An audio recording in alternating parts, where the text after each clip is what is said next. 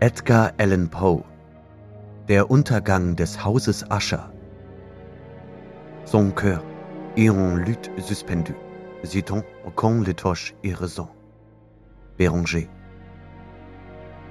Ich war den ganzen Tag lang geritten, einen grauen und lautlosen, melancholischen Herbsttag lang, durch eine eigentümlich öde und traurige Gegend, auf die erdrückend schwer die Wolken herabhingen. Da endlich, als die Schatten des Abends herniedersanken, sah ich das Stammschloss der Ascher vor mir. Ich weiß nicht, wie es kam, aber ich wurde gleich beim ersten Anblick dieser Mauern von einem unerträglich trüben Gefühl befallen. Ich sage unerträglich, denn dies Gefühl wurde durch keine der poetischen und darum erleichternden Empfindungen gelindert, mit denen die Seele gewöhnlich selbst die finstersten Bilder des Trostlosen oder Schaurigen aufnimmt. Ich betrachtete das Bild vor mir, das einsame Gebäude in seiner einförmigen Umgebung, die kahlen Mauern, die toten, wie leere Augenhöhlen starrenden Fenster, die paar Büschel dürrer Binsen, die weiß schimmernden Stümpfe abgestorbener Bäume, mit einer Niedergeschlagenheit, die ich mit keinem anderen Gefühl besser vergleichen kann, als mit dem trostlosen Erwachen eines Opiumessers aus seinem Rausche, dem bitteren Zurücksinken in grauer Alltagswirklichkeit, wenn der verklärende Schleier unerbittlich zerreißt. Es war ein frostiges Erstarren, ein Erliegen aller Lebenskraft, kurz eine hilflose Traurigkeit der Gedanken, die kein noch so gewaltsames Anstacheln der Einbildungskraft aufreizen konnte, zur Erhabenheit, zu Größe. Was mochte es sein, dachte ich, langsamer reitend, ja, was mochte es sein, dass der Anblick des Hauses Ascher mich so erschreckend überwältigte? Es war mir ein Rätsel, aber ich konnte mich der grauen Wahngespenster nicht erwehren. Ich musste mich mit der wenig befriedigenden Erklärung begnügen, dass es tatsächlich in der Natur ganz einfache Dinge gibt, die durch die Umstände, in denen sie uns erscheinen, geradezu niederdrückend auf uns wirken können, dass es aber nicht in unsere Macht gegeben ist, eine Definition dieser Gewalt zu finden. Es wäre möglich, überlegte ich, dass eine etwas andere Anordnung der einzelnen Bestandteile dieses Landschaftsbildes genügen würde, die düstere Stimmung des Ganzen abzuschwächen, ja vielleicht sogar vollständig aufzuheben. Von diesem Gedanken getrieben, lenkte ich mein Pferd an den steilen Rand eines schwarzen, sumpfigen Teiches, der, von keinem Hauch bewegt, neben dem Schlosse lag, und spähte ins Wasser. Doch ein Schauder, noch stärker als zuvor, schüttelte mich beim Anblick der auf den Kopf gestellten und verzerrten Bilder der grauen Binsen, der gespenstischen Baumstümpfe und der wie leere Augenhöhlen starrenden Fenster. Nichtsdestoweniger beschloss ich, in diesem schwermutsvollen Hause einen Aufenthalt von mehreren Wochen zu nehmen. Sein Eigentümer, Roderidge Usher, war einer meiner liebsten Jugendfreunde gewesen, doch seit unserer letzten Begegnung waren viele Jahre dahingegangen. Da hatte mich jüngst bei meinem Aufenthalt in einem entlegenen Teile des Landes ein Brief erreicht. Ein Brief von ihm, dessen seltsam ungestümer Charakter keine andere als eine persönliche und mündliche Beantwortung zuließ.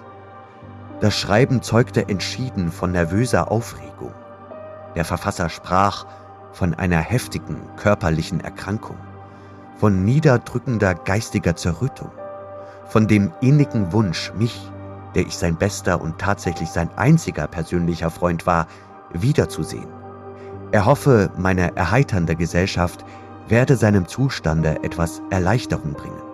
Die Art und Weise, in der dies und vieles andere gesagt war, die Herzensbedrängnis, die aus seinem Verlangen sprach, das war es, was mir kein Zögern erlaubte.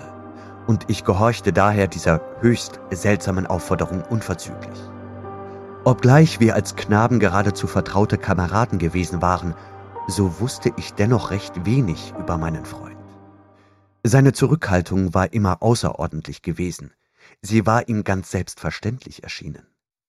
Immerhin war mir bekannt, dass seine sehr alte Familie seit unvordenklichen Zeiten wegen einer eigentümlichen Reizbarkeit des Temperaments bekannt gewesen war. Eine Reizbarkeit, die lange Jahre hindurch in vielen erhaben eigenartigen Kunstwerken sich aussprach. Später betätigte sich dies feinfühlige Empfinden in mancher Handlung großmütiger, doch unauffälliger Mildtätigkeit und in der leidenschaftlichen Hingabe an das Studium der Musik. Weniger also an ihrer altbekannten, leichtfasslichen Schönheitsformen als an die tief verborgenen Probleme dieser Kunst. Ich hatte auch die sehr bemerkenswerte Tatsache erfahren, dass der Stammbaum der Familie Ascher, die jederzeit hoch angesehen gewesen, zu keiner Zeit einen ausdauernden Nebenzweig hervorgebracht hatte. Mit anderen Worten, dass die Abstammung der ganzen Familie in direkter Linie abzuleiten war. Und ich vergegenwärtigte mir, dass ich in dieser Familie neben dem ungeteilten Besitztum auch die besonderen Charaktereigentümlichkeiten ungeteilt von Glied zu Glied vererbten und sann darüber nach, inwieweit im Laufe der Jahrhunderte die eine dieser Tatsachen die andere beeinflusst haben könne. Wahrscheinlich, so sagte ich mir, ist es eben dieser Mangel einer Seitenlinie, ist es dies von Vater zu Sohn immer sich gleichbleibende Erbe von Besitztum und Familiennamen, das schließlich beide so miteinander identifiziert hatte, dass der ursprüngliche Name des Besitztums in die wunderliche und doppeldeutige Bezeichnung das Haus Ascher übergegangen war. Eine Benennung, die bei den Bauern, die sie anwendeten, beides, sowohl die Familie wie das Familienhaus zu bezeichnen schien. Ich sagte vorhin, dass der einzige Erfolg meines etwas kindischen Beginnens meines Hinabblickens in den dunklen Teich, der gewesen war, den ersten sonderbaren Eindruck, den das Landschaftsbild auf mich gemacht hatte, noch zu vertiefen. Es ist zweifellos das Bewusstsein, mit dem ich das Anwachsen meiner abergläubischen Furcht, denn dies ist der rechte Name für die Sache, verfolgte, diente nur dazu, diese Furcht selbst zu steigern. Denn ich kannte schon lange das paradoxe Gesetz aller Empfindungen, deren Ursprung das Entsetzen, das Grauen ist. Und einzig dies mag die Ursache gewesen sein einer seltsamen Vorstellung, die in meiner Seele erstand, als ich meine Augen von dem Spiegelbild im Pfuhl wieder hinaufrichtete auf das Wohnhaus selbst. Es war eine Einbildung, so lächerlich in der Tat, dass ich sie nur erwähne, um zu zeigen, wie lebendig, wie stark die Eindrücke waren, die auf mir lasteten. Ich hatte so auf meine Einbildungskraft eingewirkt, dass ich tatsächlich glaubte, das Haus und seine ganze Umgebung seien von einer nur ihm eigentümlichen Atmosphäre umflutet. Eine Atmosphäre, die zu der Himmelsluft keinerlei Zugehörigkeit hatte, sondern die emporgedunstet war aus den vermorschten Bäumen, den grauen Mauern und dem stummen Pfuhl. Ein giftiger, geheimnisvoller, trüber, träger, kaum wahrnehmbarer, bleifarbener Dunst. Von meinem Geist abschüttelnd, was Traum gewesen sein musste, prüfte ich eingehender das wirkliche Aussehen des Gebäudes. Das Auffallendste an ihm schien mir sein beträchtliches Alter zu sein.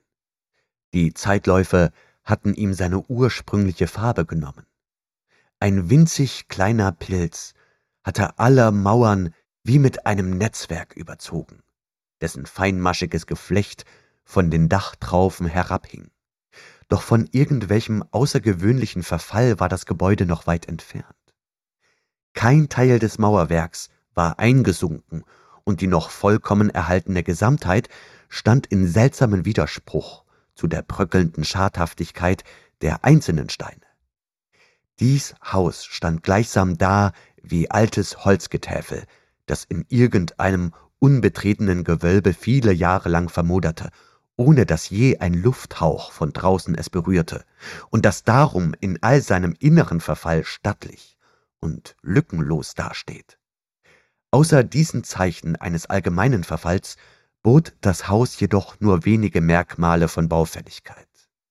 Vielleicht hätte allerdings ein scharf prüfender Blick einen kaum wahrnehmbaren Riss entdecken können, der an der Frontseite des Hauses vom Dach im Zickzack die Mauer hinunterlief, bis er sich in den trüben Wassern des Teiches verlor.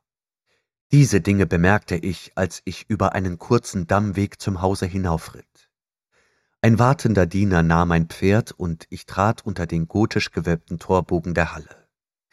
Ein Kammerdiener mit leichtem, leisem Schritt führte mich schweigend durch dunkle und gewundene Gänge in das Arbeitszimmer seines Herrn. Vieles, was ich unterwegs erblickte, trug irgendwie dazu bei, das unbestimmte, niederdrückende Gefühl, von dem ich schon gesprochen habe, zu verstärken. Diese Dinge um mich her, das Schnitzwerk der Deckentäfelung, der ebenholzglänzende Flur, die düsteren Wandteppiche mit ihrem fantastischen Waffenschmuck, der bei meinen Tritten rasselte. Das alles waren Dinge, die schon meiner Kindheit vertraut gewesen waren, wie ich mir unumwunden eingestehen musste. Dennoch wunderte ich mich, was für unheimliche Vorstellungen so gewöhnliche Dinge erwecken konnten. Auf einer der Treppen begegnete ich dem Hausarzt. Sein Gesichtsausdruck erschien mir gemein und durchtrieben, während mein Anblick ihn verblüffte. Er begrüßte mich verwirrt und ging weiter. Jetzt riss der Kammerdiener eine Tür auf und führte mich hinein zu seinem Herrn. Das Zimmer, in dem ich mich nun befand, war sehr groß und hoch. Die Fenster waren lang und schmal und hatten gotische Spitzbogenform. Sie befanden sich so hoch über dem schwarzen eichenen Fußboden, dass man nicht an sie heranreichen konnte. Ein schwacher Schimmer rötlichen Lichtes drang durch die vergitterten Scheiben herein und reichte gerade hin, die hauptsächlichen Gegenstände des Gemachs erkennbar zu machen. Doch mühte sich das Auge vergebens, bis in die entfernten Winkel des Zimmers, in die Tiefen der schmuckreichen Deckenwölbung vorzudringen. Dunkle Teppiche hingen an den Wänden. Die Einrichtung selbst war im Allgemeinen überladen prunkvoll, unbehaglich, altmodisch und schadhaft. Eine Menge Bücher und Musikinstrumente lagen umher, doch auch das vermochte nicht, die tote Starrheit des öden Raums zu beleben. Ich fühlte, dass ich eine Luft einatmete, die schwer von Gram und Sorge war. Ernste, tiefe, unheilbare Schwermut lastete hier auf allem. Bei meinem Eintritt erhob sich Ascher von einem Sofa, auf dem er lang ausgestreckt gelegen hatte, und begrüßte mich mit warmer Lebhaftigkeit, die mir zuerst übertrieben schien, etwa wie gezwungene Liebenswürdigkeit des blasierten Weltmannes. Ein Blick jedoch auf sein Gesicht überzeugte mich von seiner völligen Aufrichtigkeit. Wir setzten uns, und da er nicht gleich sprach, betrachtete ich ihn minutenlang und wurde von Mitleid und Grauen ergriffen. Sicherlich, kein Mensch hatte sich je in so kurzer Zeit so schrecklich verändert wie Roderich Usher. Nur mit Mühe gelang es mir, die Identität dieser gespenstischen Gestalt da vor mir mit dem Gefährten meiner Kindheit festzustellen. Doch seine Gesichtsbildung war immer merkwürdig und auffallend gewesen. Eine leichenhafte Blässe, große, klare und unvergleichlich leuchtende Augen, Lippen, die etwas schmal und sehr bleich waren, aber von ungemein schönem Schwunge, eine Nase von edelzartem, jüdischem Schnitt, doch mit ungewöhnlich breiten Nüstern, ein schön gebildetes Kinn, dessen wenig kräftige Form einen Mangel an sittlicher Energie verriet, und Haare, die feiner und zarter waren als Spinnenfäden.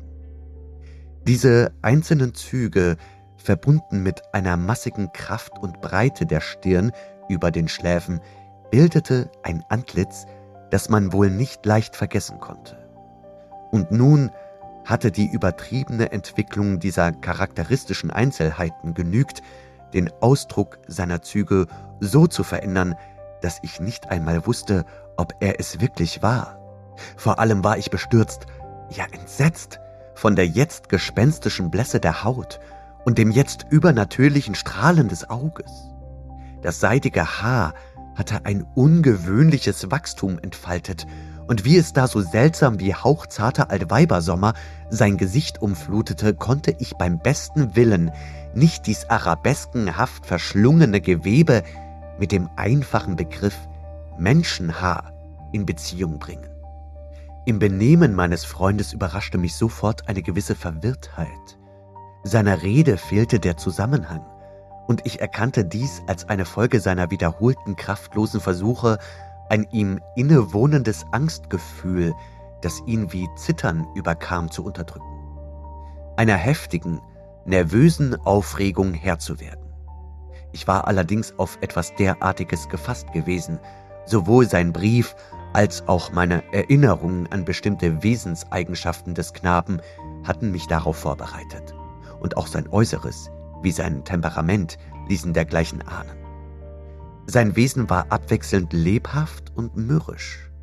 Seine Stimme, die eben noch zitternd und unsicher war, wenn die Lebensgeister in tödlicher Erschlaffung ruhten, flammten plötzlich zu heftiger Entschiedenheit, wurde schroff und nachdrücklich, dann schwerfällig und dumpf, bleiern einfältig, wurde zu den sonderbar modulierten Kehllauten der ungeheuren Aufregung des sinnlos Betrunkenen und des unheilbaren Opiumessers. So sprach er also von dem Zweck meines Besuches, von seinem dringenden Verlangen, mich zu sehen und von dem trostreichen Einfluss, den er von mir erhoffte. Nach einer Weile kam er auf die Natur seiner Krankheit zu sprechen. Es war, sagte er, ein ererbtes Familienübel, ein Übel, für das ein Heilmittel zu finden er verzweifelte.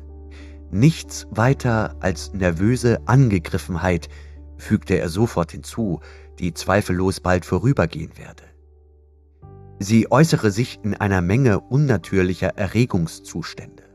Einige derselben, die er mir nun beschrieb, verblüfften und erschreckten mich, doch mochte an dieser Wirkung seiner Ausdrucksweise die Form seines Berichtes schuld sein. Er litt viel unter einer krankhaften Verschärfung der Sinne. Nur die geschmackloseste Nahrung war ihm erträglich. Als Kleidung konnte er nur ganz bestimmte Stoffe tragen. Jeglicher Blumenduft war ihm zuwider, selbst das schwächste Licht quälte seine Augen, und es gab nur einige besondere Tonklänge, und diese nur von einem Saiteninstrument, die ihn nicht mit Entsetzen erfüllten. Ich sah, dass er der Furcht, dem Schreck, dem Grauen sklavisch unterworfen war. Ich werde zugrunde gehen, sagte er. Ich muss zugrunde gehen an dieser beklagenswerten Narrheit. So, so und nicht anders wird mich der Untergang ereilen. Ich fürchte die Ereignisse der Zukunft, nicht sie selbst, aber ihre Wirkungen ich schaudere bei dem Gedanken, irgendein ganz geringfügiger Vorfall könne die unerträgliche Seelenerregung verschlimmern. Ich habe wirklich keinen Schauder vor der Gefahr, nur vor ihrer unvermeidlichen Wirkung, vor dem Schrecken, in diesem entnervten, in diesem bedauernswerten Zustand fühle ich, dass früher oder später die Zeit kommen wird, da ich beides, Vernunft und Leben, hingeben muss, verlieren im Kampf mit dem grässlichen Phantom Furcht. Noch einen andern sonderbaren Zug seiner geistigen Verfassung erfuhr ich nach und nach aus abgerissenen, unbestimmten Andeutungen. Er war hinsichtlich des Hauses, das er bewohnte, in gewissen abergläubischen Vorstellungen befangen. Schon seit Jahren hatte er sich nicht mehr aus dem Hause herausgewagt, infolge eines Einflusses, dessen ungebildete Wirkung er mir in so unbestimmten, schattendunkeln Worten mitteilte, dass ich sie hier nicht wiedergeben kann. Wie er sagte, hatten einige Besonderheiten in der Bauart und dem Baumaterial seines Stammschlosses in dieser langen Leidenszeit auf seinen Geist Einfluss erlangt. Einen Einfluss also, den das Physische der grauen Mauern und Türme und des trüben Pfuhls, in den sie alle hinabstarrten, auf seine Psyche ausübte. Jedoch gab er zögernd zu, dass die seltsame Schwermut, unter der er leide, einer natürlicheren, gewissermaßen handgreiflicheren Ursache zugeschrieben werden könne, nämlich der schweren und langwierigen Krankheit, ja der offenbar nahen Auflösung einer zärtlich geliebten Schwester, der einzigen Gefährtin langer Jahre, der letzten und einzigen Verwandten auf Erden. Ihr Hinscheiden, sagte er mit einer Bitterkeit, die ich nie vergessen kann, würde ihn, ihn, den hoffnungslosen, gebrechlichen, als den letzten des alten Geschlechtes der Ascher zurücklassen. Während er sprach, durchschritt Lady Magdalen, so hieß seine Schwester, langsam den entfernten Teil des Gemachs und verschwand, ohne meine Anwesenheit beachtet zu haben.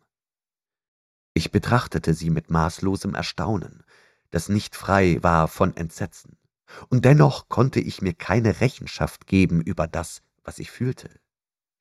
Wie Erstarrung kam es über mich, als meine Augen ihren entschwebenden Schritten folgten. Als ich die Tür hinter ihr geschlossen hatte, suchte mein Blick unwillkürlich und begierig das Antlitz des Bruders. Aber er hatte das Gesicht in den Händen vergraben, und ich konnte nur bemerken, dass seine mageren Finger, zwischen denen viele leidenschaftliche Tränen hindurchsickerten, von noch gespenstischerer Blässe waren als gewöhnlich. Schon lange hatte die Krankheit der Lady Magdalen der Geschicklichkeit der Ärzte gespottet. Eine beständige Apathie, ein langsames Hinwelken und häufige, wenn auch vorübergehende Anfälle, vermutlich kataleptischer Natur, das war die ungewöhnliche Diagnose. Bislang hatte sie standhaft der Gewalt der Krankheit getrotzt und war noch nicht bettlägerig geworden. Am Tage meiner Ankunft aber unterlag sie gegen Abend der vernichtenden Macht des Zerstörers. So berichtete ihr Bruder mir des Nachts in unaussprechlicher Aufregung. Und ich erfuhr, dass der flüchtige Anblick, den ich von ihr gehabt, wohl auch der letzte gewesen sein werde, dass Lady Magdalen wenigstens lebend nicht mehr von mir erblickt werden würde. In den nächsten Tagen wurde ihr Name weder von Ascher noch von mir erwähnt, und während dieser Zeit war ich ernstlich und angestrengt bemüht, meinen Freund seinem Trübsinn zu entreißen. Wir malten und lasen zusammen, oder ich lauschte wie im Traum seinen seltsamen Improvisationen auf der Gitarre. Und wie nun eine innige und immer innigere Vertrautheit mich immer rückhaltloser eindringen ließ in die Tiefen seiner Seele, kam ich mehr und mehr zur bitteren Erkenntnis, dass alle Versuche vergeblich sein mussten, ein Gemüt aufzuheitern, dessen Schwermut wie eine ewig unwandelbare positive Eigenschaft sich ergoß und alle Dinge der Welt stetig und ausnahmslos mit düsteren Strahlen beflutete. Ich werde stets ein Andenken bewahren an die vielen feierlich ernsten Stunden, die ich so allein mit dem Haupt des Hauses Ascher zubrachte. Dennoch ist mir nicht möglich, einen Begriff zu geben von dem Charakter der Studien oder Beschäftigungen, in die er mich einspann oder zu denen er mich hinwies. Sein übertriebener, ruheloser, Geradezu krankhafter Idealismus warf auf all unser Tun einen schweflich feurigen Glanz. Seine langen, improvisierten Klagegesänge werden mir ewig in den Ohren klingen. Unter anderem habe ich in schmerzlichster, quälendster Erinnerung eine seltsame Variation, eine Paraphrase zu Karl Maria von Webers letzte Gedanken. Die Bildwerke die seine rastlose Fantasie entstehen ließ und die seine Hand in wunderbar verschwommenen Strichen wiedergab, weckten in mir ein tödliches Grauen, das umso grausiger war, als ich nicht enträtseln konnte, weshalb diese Bilder mich so schauerlich berührten. So lebhaft sie mir auch vor Augen stehen, ich würde mich vergeblich bemühen, mehr von ihnen wiederzugeben, als eben möglich ist, mit Worten flüchtig anzudeuten. Durch die übertriebene Einfachheit, ja Nacktheit seiner Bilder fesselte er, erzwang er die Aufmerksamkeit. Wenn je ein Sterblicher vermochte, eine Idee zu malen, so war es Roderidge Usher. Mich wenigstens überwältigte unter den damals obwaltenden Umständen bei den reinen Abstraktionen, die der Hypochonder auf die Leinwand zu werfen wagte, mich überwältigte eine ganz unerhörte Ehrfurcht, von der ich nicht einen Schatten hatte empfinden können bei der Betrachtung der sicherlich glühenden, aber doch zu körperlichen Träume Fussellis. Eines der fantastischen Gemälde meines Freundes, ein Bild, das nicht zu streng abstrakt war, sei hier schattenhaft nachgezeichnet, so gut es Worte eben können. Es war ein kleines Bild und zeigte das Innere eines ungeheuer langen, rechtwinkligen Gewölbes oder Tunnels mit niederen, glatten weißen Mauern, die sich ohne jede Teilung schmucklos und endlos hinzogen. Durch gewisse feine Andeutungen in der Zeichnung des Ganzen wurde im Beschauer der Gedanke erweckt, dass dieser Schacht sehr, sehr tief unter der Erde lag. Nirgend fand sich in dieser Höhle eine Öffnung, und keine Fackel noch andere künstliche Lichtquelle war wahrnehmbar. Dennoch quoll durch das Ganze eine Flut intensiver Strahlen und tauchte alles in eine gespenstische und ganz unvermutete Helligkeit. Ich habe vorhin schon von der krankhaften Überreizung der Gehörsnerven gesprochen, die dem Leidenden alle Musik unerträglich machte. Ausgenommen die Klangwirkung gewisser Saiteninstrumente. Vielleicht war es hauptsächlich diese Einschränkung, durch die er auf die Gitarre angewiesen blieb, die seinen Vorträgen solch fantastischen Charakter lieh. Aber das erklärte noch nicht die feurige Lebendigkeit dieser Impromptus. Sicherlich waren sie, sowohl was die Töne als was die Worte anbetraf, denn nicht selten begleitete er sein Spiel mit improvisierten Versgesängen, das Resultat jener intensiven geistigen Anspannung und Konzentration, von der ich schon früher erwähnte, dass sie nur in besonderen Momenten höchster künstlerischer Erregtheit bemerkbar war. Die Worte einer dieser Rhapsodien sind mir noch gut in Erinnerung. Sie machten wohl einen umso gewaltigeren Eindruck auf mich, als ich in ihrem mystischen Inhalt eine verborgene Andeutung zu entdecken glaubte, dass Ascher ein klares Bewusstsein davon habe, wie sehr seine erhabene Vernunft ins Wanken geraten sei. Die Verse, die betitelt waren Das Geisterschloss, lauteten ungefähr, wenn nicht wörtlich, so. In der Täler grünstem Tale hat von Engeln einst bewohnt, gleich des Himmels Kathedrale, Gold durchstrahlt ein Schloss gethront. Rings auf Erden diesem Schlosse keines glich, herrschte dort mit reichem Trosse der Gedanke königlich. Gelber Fahnen Falten schlagen, floß wie Sonnengold im Wind. Ach, es war in alten Tagen die nun längst vergangen sind. Damals kosten süße Lüfte lind den Ort, zogen als beschwingte Düfte von des Schlosses Wellen fort. Wandrer in dem Tale schauten durch der Fenster lichten Glanz, Genien, die zum Sang der Lauten schritten in gemessnem Tanz, um den Thron, auf dem erhaben marmorschön, würdig solcher Weihegaben war des Reiches Herr zu sehen. Perlen und Rubinen glutend war des stolzen Schlosses Tor, ihm entschwebten flutend, flutend, süße Echos, die im Chor weithin klingend froh besangen, süße Pflicht ihres Königs Heeres prangen, in der Weisheit Himmelslicht. Doch Dämonen, schwarze Sorgen, stürzten roh des Königs Thron. Trauert, Freunde, denn kein Morgen wird ein Schloss wie dies umlohn.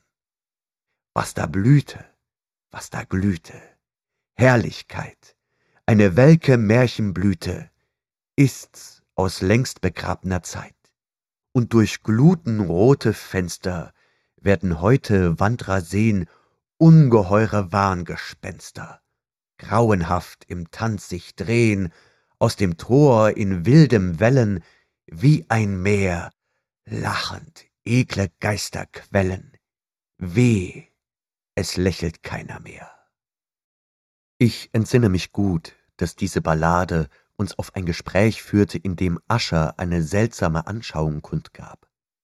Ich erwähne diese Anschauung weniger darum, weil sie etwa besonders neu wäre, denn andere haben schon ähnliche Hypothesen aufgestellt, als wegen der Hartnäckigkeit, mit der Ascher sie vertrat.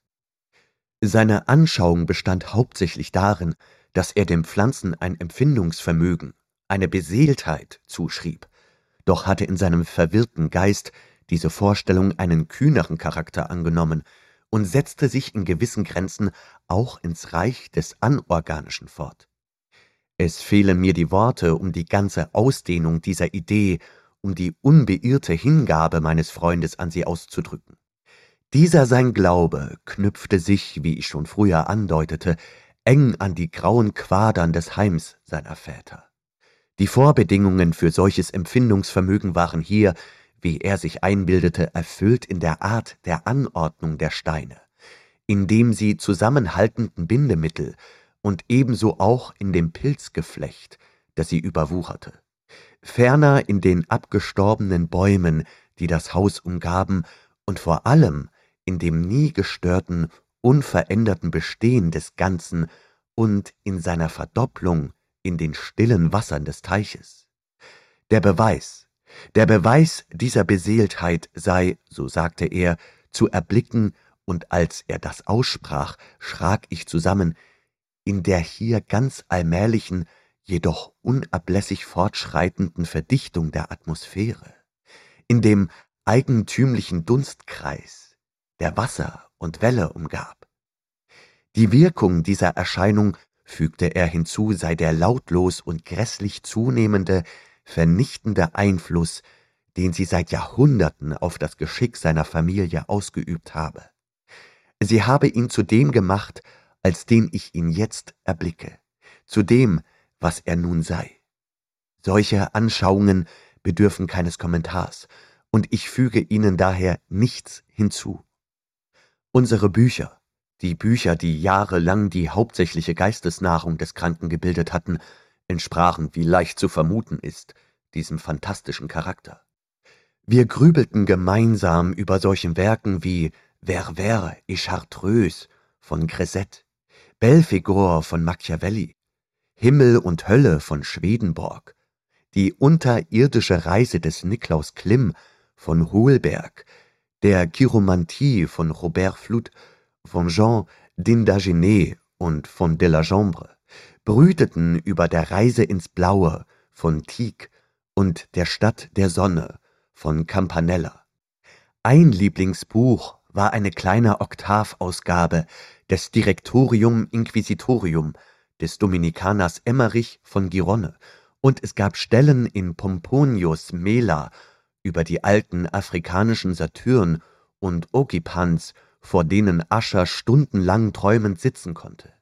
Sein Hauptentzücken jedoch bildete das Studium eines sehr seltenen und seltsamen Buches in gotischem Quartformat, Handbuches einer vergessenen Kirche, der Vigiliae Mortuorum Secundum Quorum Ecclesiae Maguntinae.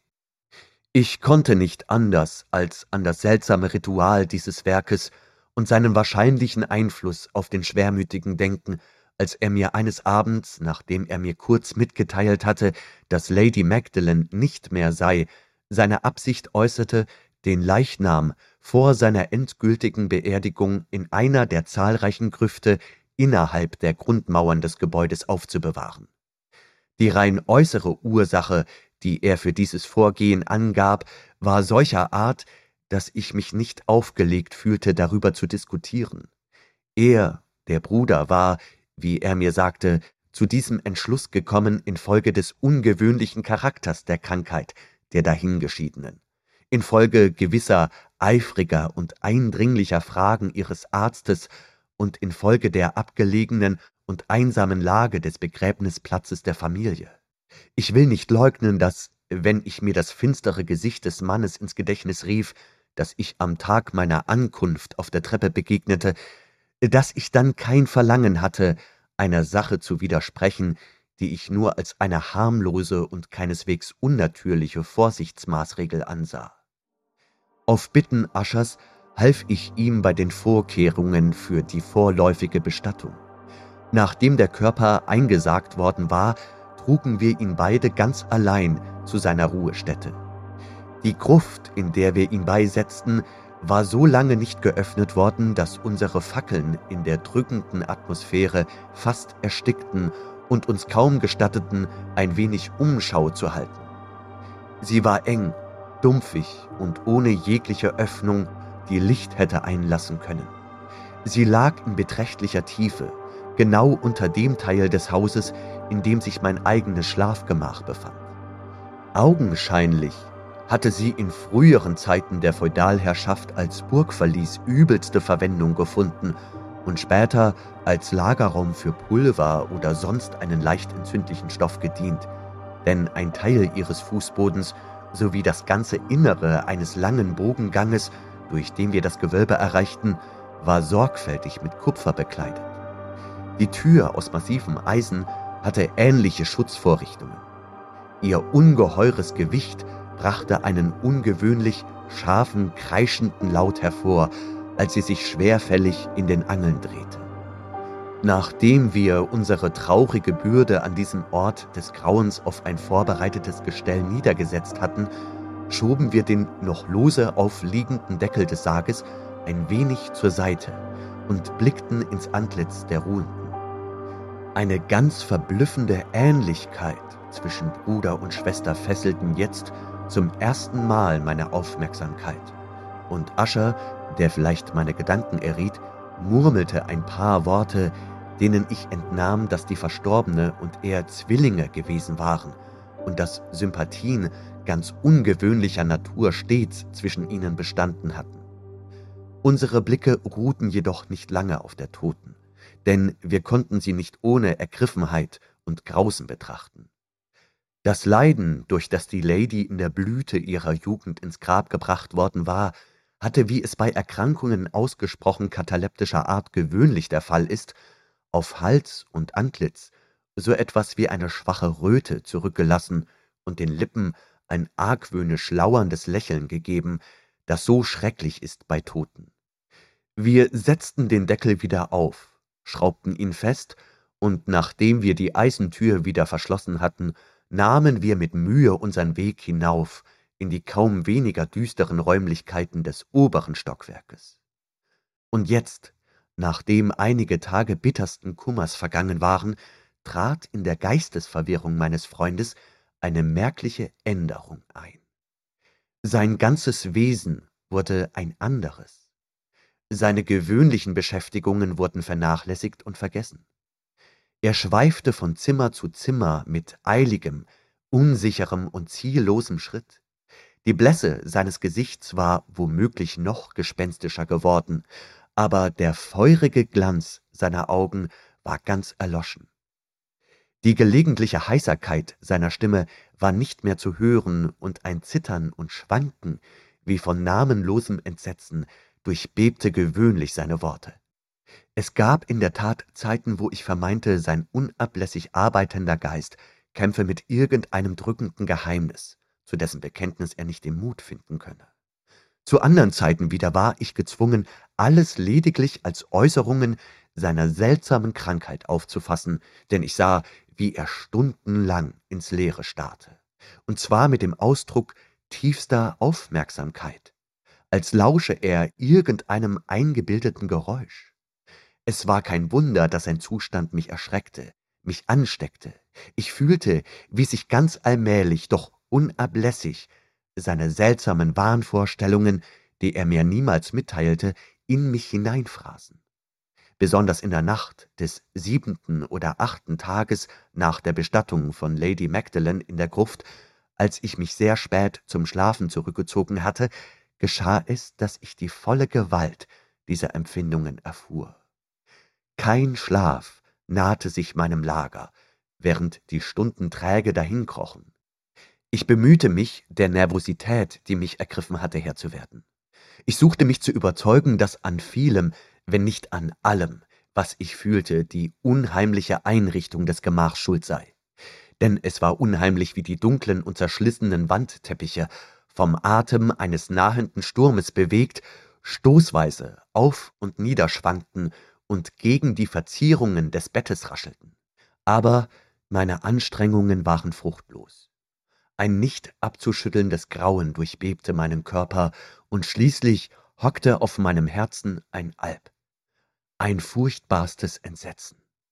Mit einem tiefen Atemzug rang ich mich frei aus diesem Bann und setzte mich im Bette auf und später angestrengt in das undurchdringliche Dunkel des Zimmers und lauschte, wie getrieben von seltsamen instinktiven Ahnungen, auf gewisse dumpfe, unbestimmbare Laute, die, wenn der Sturm schwieg, in langen Zwischenräumen von irgendwoher zu mir drangen, überwältigt von unbeschreiblichen Entsetzen, das mir ebenso unerträglich wie unerklärlich schien, warf ich mich hastig in die Kleider, denn ich fühlte, dass ich in dieser Nacht doch keinen Schlaf mehr finden würde, und versuchte, mich aus meinem jammervollen Zustand aufzuraffen, indem ich eilig im Zimmer auf und ab wandelte.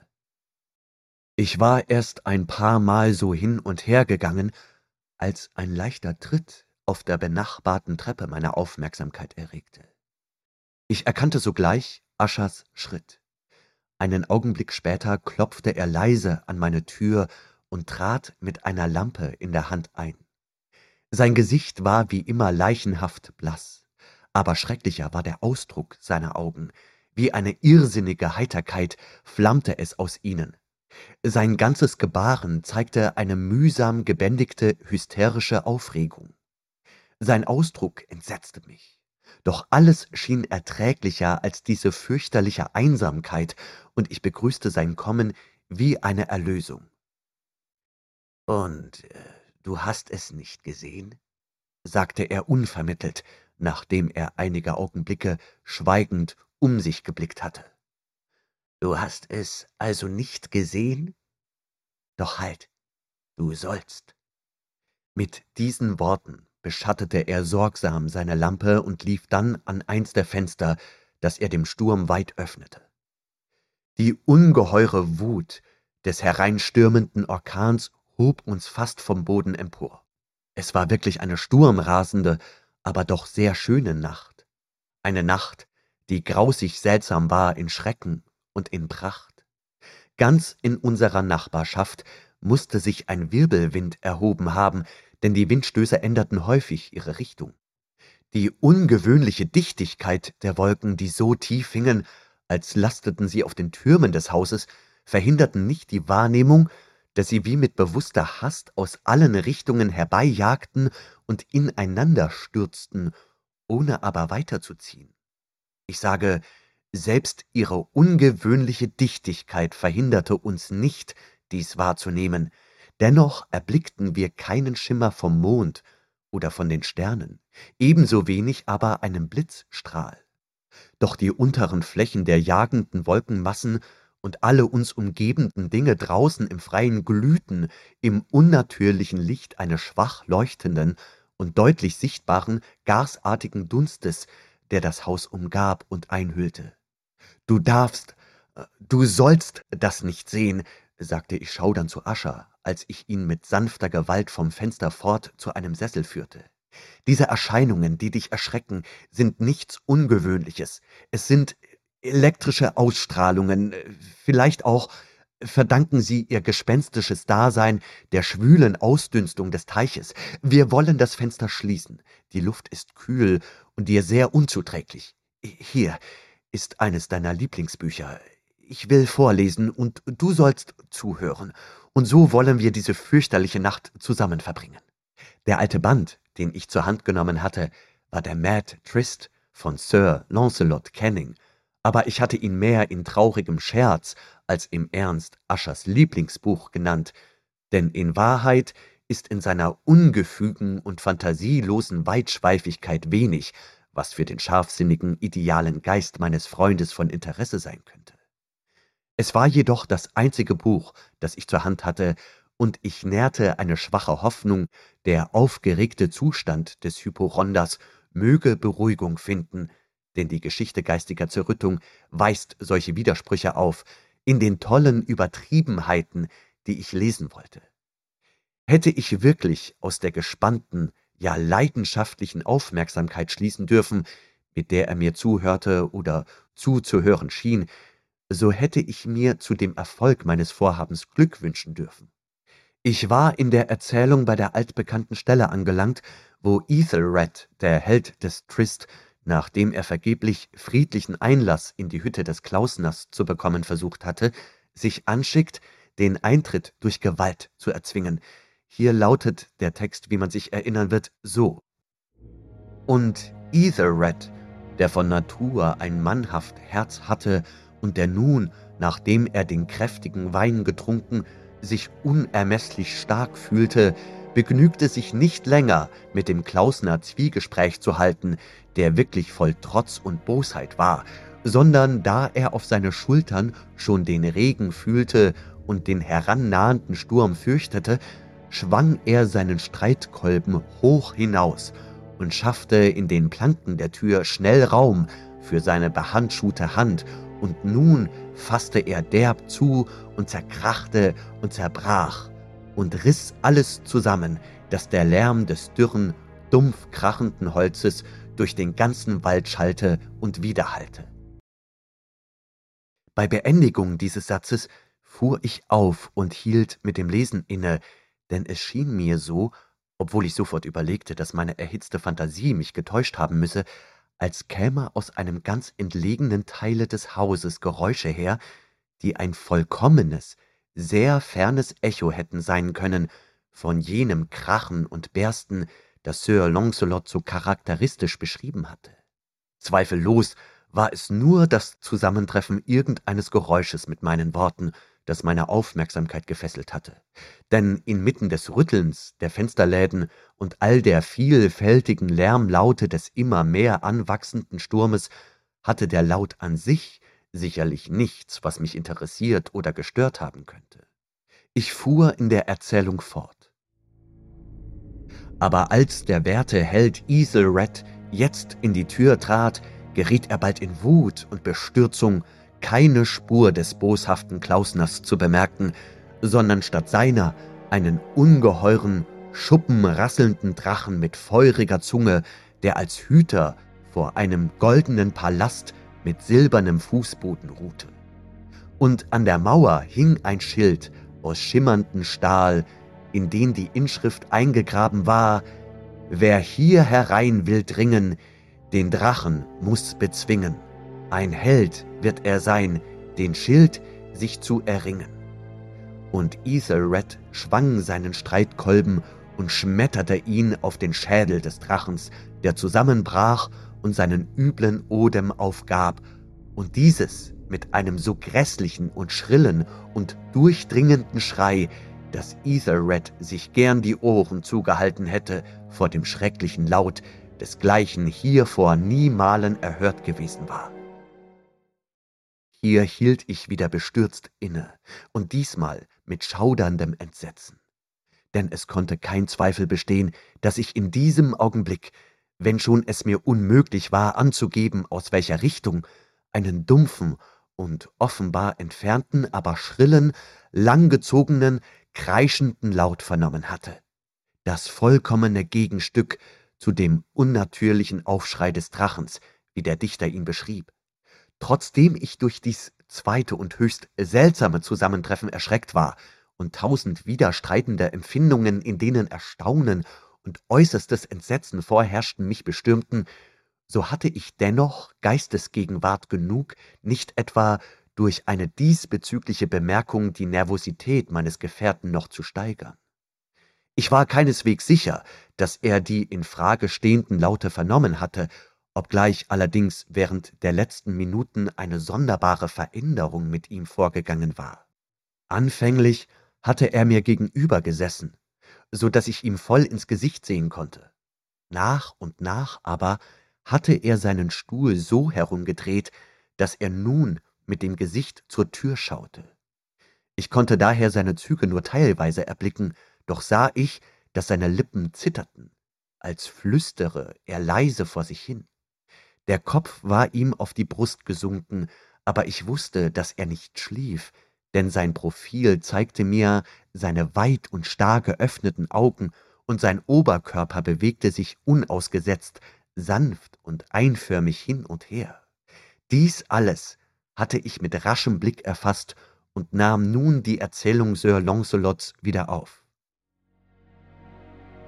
Und nun da der Held der schrecklichen Wut des Drachens entronnen war und sich des stählernen Schildes erinnerte, dessen Zauber nun gebrochen, räumte er den Kadaver beiseite und schritt über das silberne Pflaster kühn hin zu dem Schild an der Wand.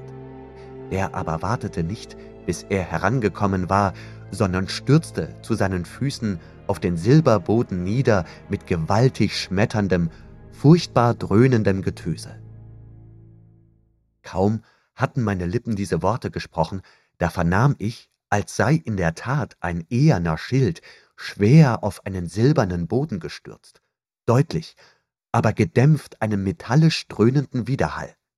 Gänzlich entnervt sprang ich auf die Füße, aber die taktmäßige Schaukelbewegung Aschers dauerte fort. Ich stürzte zu dem Stuhl, in dem er saß.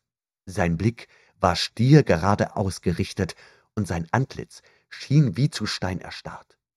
Aber als ich die Hand auf seine Schulter legte, befiel ein heftiges Zittern seine ganze Gestalt.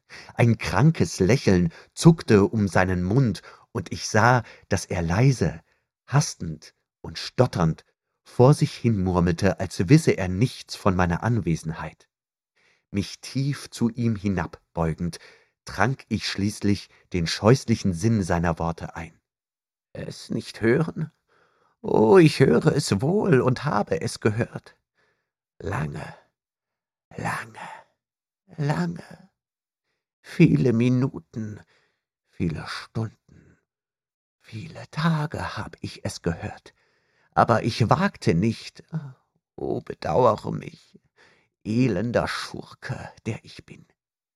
Ich wagte nicht, ich wagte nicht zu reden, ich habe sie lebendig ins Grab gelegt. Sagte ich nicht, meine Sinne seien scharf? Ich sage dir jetzt, dass ich ihre ersten schwachen Bewegungen im dumpfen Sage hörte. Ich hörte sie vor vielen, vielen Tagen schon. Dennoch wagte ich nicht, ich wagte nicht zu reden.